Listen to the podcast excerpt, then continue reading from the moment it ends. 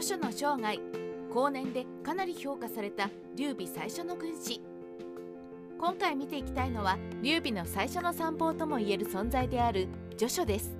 序書の存在は三国志演義での活躍が大きいにもかかわらず正史ではほとんど記述がないなど三国志演義から三国志に入ってきた人からすると驚かされる存在の一人と言えるでしょう。しかしその生涯を見ていくと正史と演技の違いだけでなく当時の歴史時代背景なども伺い知れる面白い存在でもあります。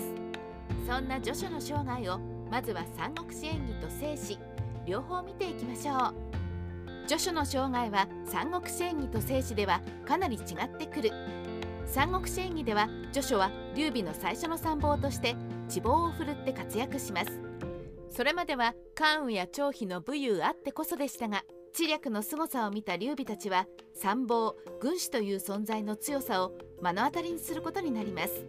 が序書の存在を知った曹操により序書の母が曹操にとらわれ序書はそれが自分を劉備から引き離す策と知りながらも母親を見捨てられずに曹操のもとに下ります。しかし自分のために息子が劉備のもとから離れたと知ると母親は自害してしまいます。序書は自分の不徳を嘆くもその後曹操が母親を手厚く葬った恩から葬儀にとどまるも劉備のために検索はしないまま歴史から姿を消します。正史では序書は劉備のもとに訪れ序書は諸葛亮を3個の例で迎え入れることを進言。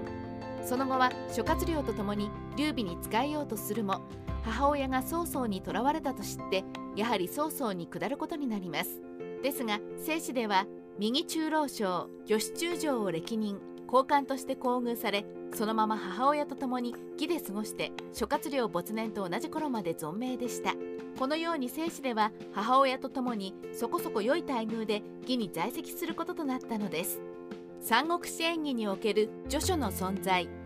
さて正史と演義ではかなり待遇が違う序書ですが三国志演義では序書には重要な役どころが与えられていると思っています。それは軍師参謀という存在が大切という事実を劉備と読者に与えること。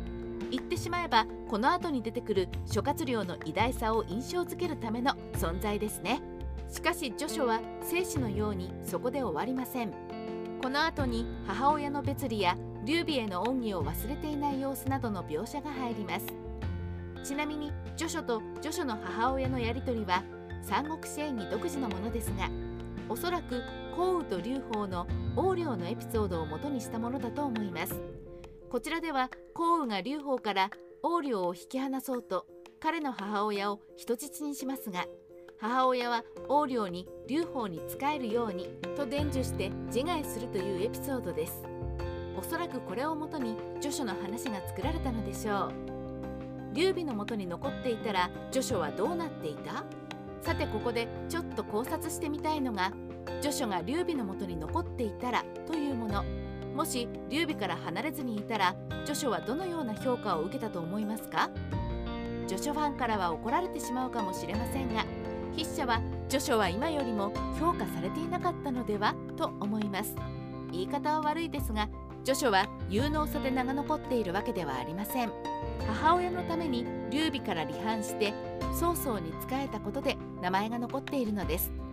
残ったとしても母親を見捨てて劉備に仕えた人物という感じにしか残らなかった可能性は高いと思います。ここで少し後年の序書の評価について触れてみましょう。この後年の評価こそが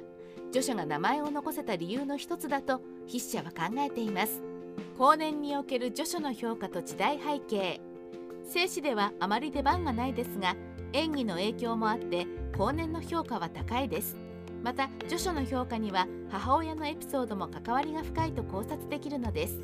儒教では親を大事にすることが重要なことだとされています。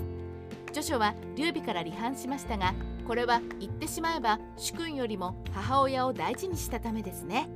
これが儒教思想の中で非常に評価されて著書の評価が高くなったのではと思います。